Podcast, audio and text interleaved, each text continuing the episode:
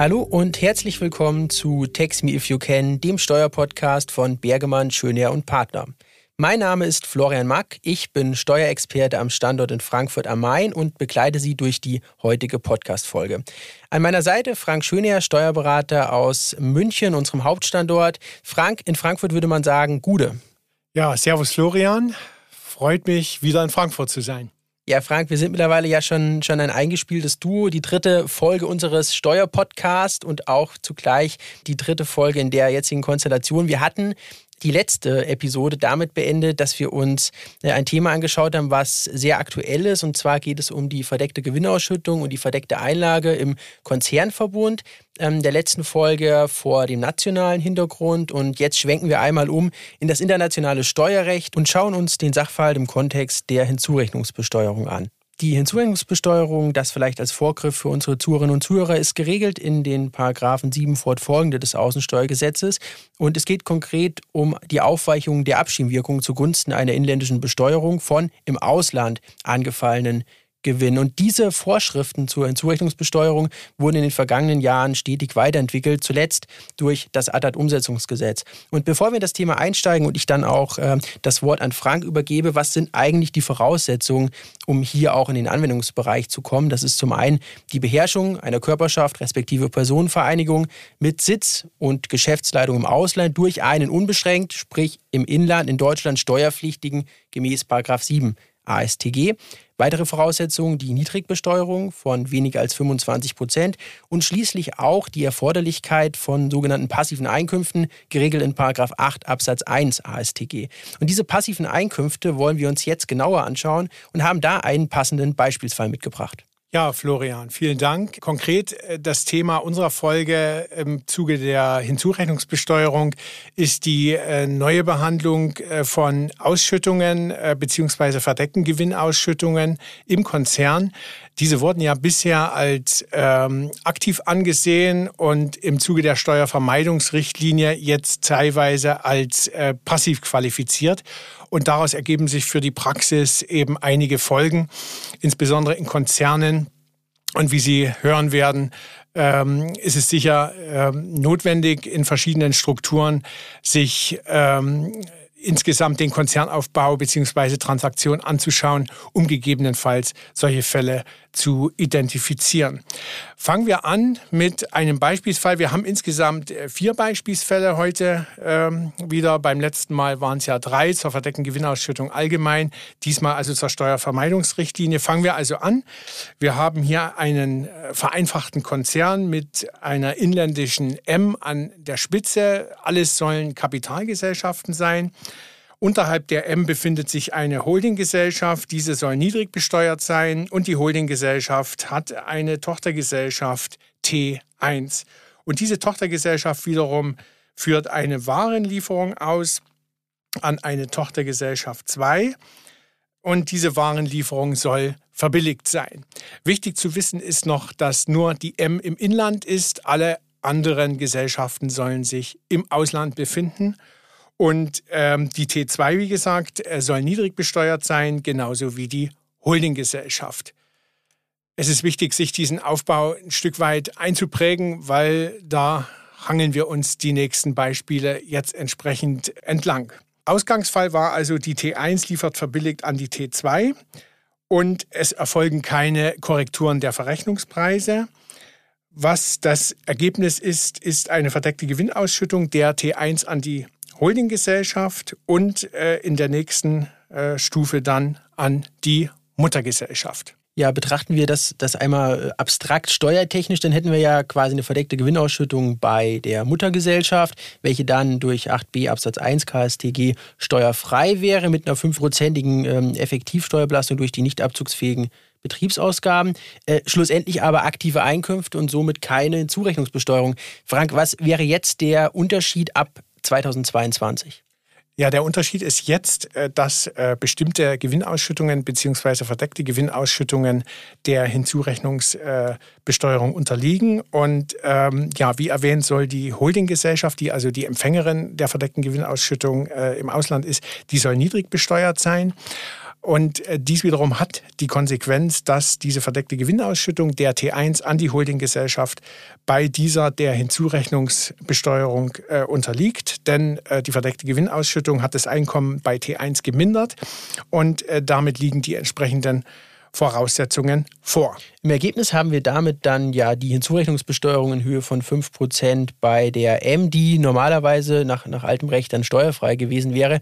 Jetzt stellt sich natürlich die Frage, Frank, wenn wir jetzt mal den Gesellschaftsanteil unter 10% haben, sprich in dem Bereich der Streubesitzdividenden sind, welche Rechtsfolgen ergeben sich da? Ja, da muss man natürlich jetzt unter ATAT äh, ganz besonders aufpassen, ähm, weil die äh, steuerpflichtigen ähm, Anteile hier bei der Hinzurechnungsbesteuerung genauso berücksichtigt werden wie im Inland. Also das heißt, äh, Streubesitzdividenden würden dann voll hinzugerechnet werden, äh, falls, falls sie niedrig besteuert sind. Ähm, und ähm, dasselbe passiert mit Dividenden aus dem Handelsbestand von ähm, Finanzdienstleistern.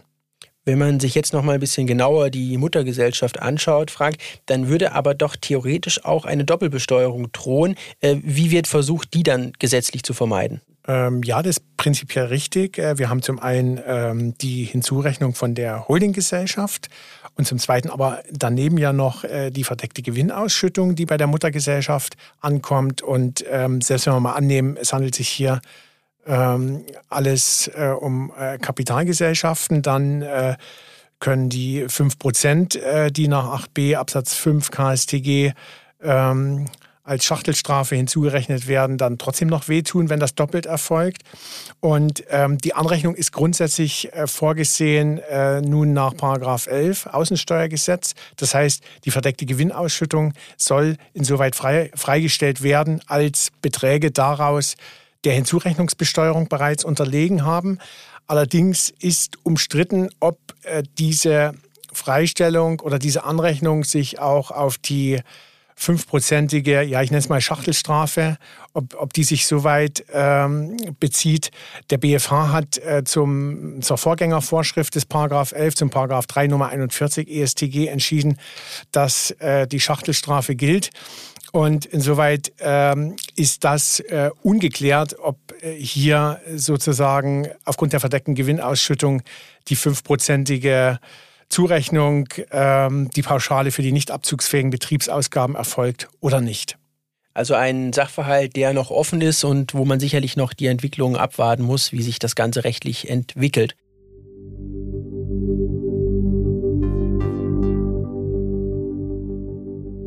Frank, schauen wir auf die nächste Abwandlung unseres Ausgangssachverhaltes. Und zwar gehen wir jetzt davon aus, dass die T2 aktive Einkünfte erzielt und auch eine entsprechende Verrechnungspreiskorrektur vornimmt.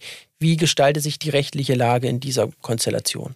Ja, also Konzernaufbau ist derselbe wie im vorangegangenen Beispiel. Und hier hätten wir dann äh, den Fall ähm, der vollen Steuerpflicht äh, der Dividende auf Ebene der Holdinggesellschaft weil ähm, die verdeckte Gewinnausschüttung das Einkommen der T1 gemindert hat, aber bei der T2 eine entsprechende Verrechnungspreiskorrektur erfolgt ist. Und ähm, ja, wie gesagt, Folge wäre, dass äh, der Hinzurechnungsbetrag der Dividende bei der Holdinggesellschaft äh, im vollen Umfang erfolgen würde, also nicht nur mit 5 Prozent. Und äh, dieser Betrag dann entsprechend äh, der Muttergesellschaft zuzurechnen wäre. Und ab 2022 gilt hier dann auch wieder der Paragraph 11 ASTG, der dann schlussendlich dafür sorgt, dass die VGA bei der Muttergesellschaft zu kürzen ist. Frank, jetzt haben wir ein paar Nachteile durch das ATAT-Umsetzungsgesetz aufgezählt und aufgezeigt. Ähm, lass uns doch mal schauen, Gibt es denn auch Vorteile, Stichwort Phasengleichheit der Hinzurechnung? Hat hier denn der Steuerpflichtige mitunter sogar steuerliche Vorteile? Ja, also Vorteile würde ich jetzt nicht sagen, aber es wird auf jeden Fall formal einfacher als im alten Recht, was jetzt die Anrechnung des Hinzurechnungsbetrages auf äh, Gewinnausschüttungen oder verdeckte Gewinnausschüttungen angeht, äh, weil eben jetzt ähm, der Hinzurechnungsbetrag festgestellt wird für dasselbe Wirtschaftsjahr und damit Gewinnausschüttung bzw. verdeckte Gewinnausschüttung und Hinzurechnung im selben Jahr passiert und damit auch die Anrechnung im selben Jahr problemlos erfolgen kann. Da gab es ja am alten Recht durch die Phasenverschiebung formal ein paar Probleme. Ja, dann machen wir noch mal eine Abwandlung. Wir schauen uns die T1 an, die jetzt in der folgenden Konstellation einen verbilligten Service, äh, sprich dann schlussendlich auch kein einlagefähiges Wirtschaftsgut, erbringt an T2 und es wird auch keine Verrechnungspreiskorrektur vorgenommen. Die äh, Konsequenzen vor und nach ATAT, Frank, was hat der Steuerpflichtige hier zu erwarten? Ja, also die Frage, die sich hier stellt, macht es einen Unterschied aus, ob äh, die M eine verdeckte Gewinnausschüttung unmittelbar äh, besteuert oder letztlich äh, den Betrag über die Hinzurechnungsbesteuerung in Bezug auf den Vorteilsverbrauch. Und äh, unserer Meinung ist das nicht der Fall. Der Vorteilsverbrauch, der bei der M als äh, abziehbare Betriebsausgabe zu behandeln ist, der ist unter Geltung der ATAT genau wie vorher, nämlich abziehbare Betriebsausgabe.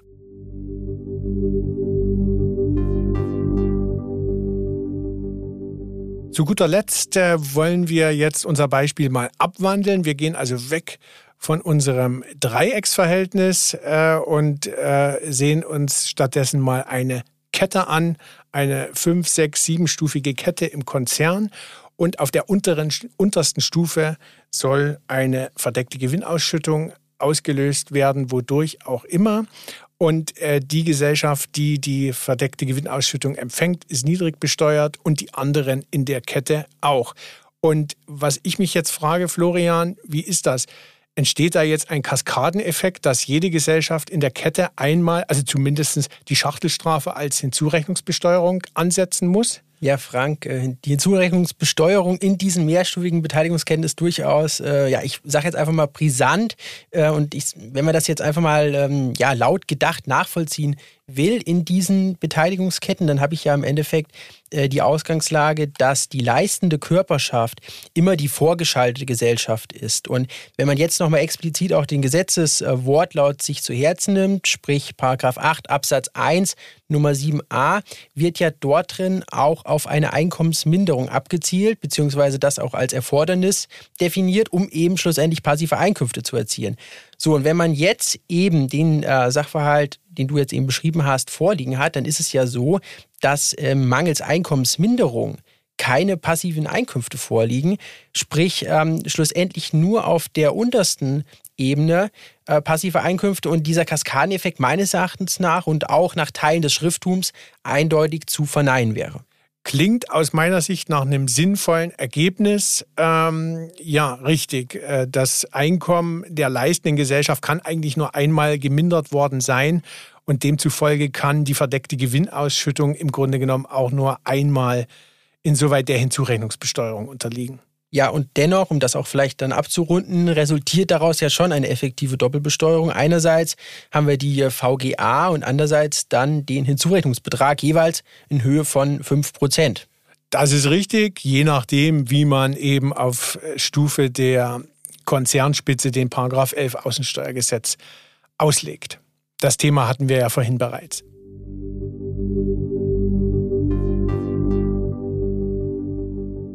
Damit wollen wir dann auch das ganze Thema beenden und auch nochmal ein Stück weit zusammenfassen und Handlungsempfehlungen ableiten. Ähm, man muss einfach sagen, durch diese passiven Einkünfte habe ich eine erhöhte Komplexität, die es uns natürlich auch schwer macht, hier äh, das Ganze dann schlussendlich verständlich rüberzubringen. Es wird aber, denke ich, auch deutlich, dass wir hier äh, ja noch viele offene Punkte haben, die es zu klären gilt. Wir werden uns sicherlich dann ähm, auch nochmal dazu äußern, werden das verfolgen und gegebenenfalls auch Sie, liebe Zuhörerinnen und Zuhörer, nochmal updaten. Und ja, ich denke, dann ist es Zeit, unsere Podcast-Folge zu schließen. Frank, was sind denn deine Highlights der heutigen Episode? Ich hätte drei Kernschlussfolgerungen. Erstens, den Konzern auf entsprechende Sachverhalte zu durchleuchten. Zweitens, die entsprechenden Sachverhalte entweder anpassen oder entsprechend die Steuererklärungen erstellen. Und drittens, da man durchaus der Meinung sein kann, dass der Paragraph 11 ASTG sich auch auf die Schachtelstrafe bezieht, dieses entsprechend in der Steuererklärung auch offen so abbilden. Vielen Dank für die Ausführungen, für die Diskussion und auch die Ausarbeitung dieses spannenden Themas. Vielen Dank auch an unsere Zuhörerinnen und Zuhörer. Ich darf schon vorwegnehmen, dass uns Frank auch in der folgenden Episode noch einmal begleiten wird. Wir werden dann die Reform der Grunderwerbsteuer diskutieren. An der Stelle auch nochmal der Hinweis auf unsere Shownotes. Ich hatte es ja das eine oder andere Mal erwähnt. Wir haben es hier mit einer erhöhten Komplexität zu tun und vor allen Dingen auch mit einem Thema, was noch äh, gänzlich offen ist und in der Literatur relativ unbehandelt. Von daher diskutieren Sie gerne mit uns, schreiben Sie uns Ihre Anregungen, Anmerkungen. Wir sind da jederzeit offen, werden das Thema für Sie auch verfolgen und zu gegebener Zeit dann nochmal ein Update rausbringen. Ja, an dieser Stelle vielen Dank nochmals. Das war Text Me If You Can, der Steuerpodcast von Bergemann, Schönherr und Partner.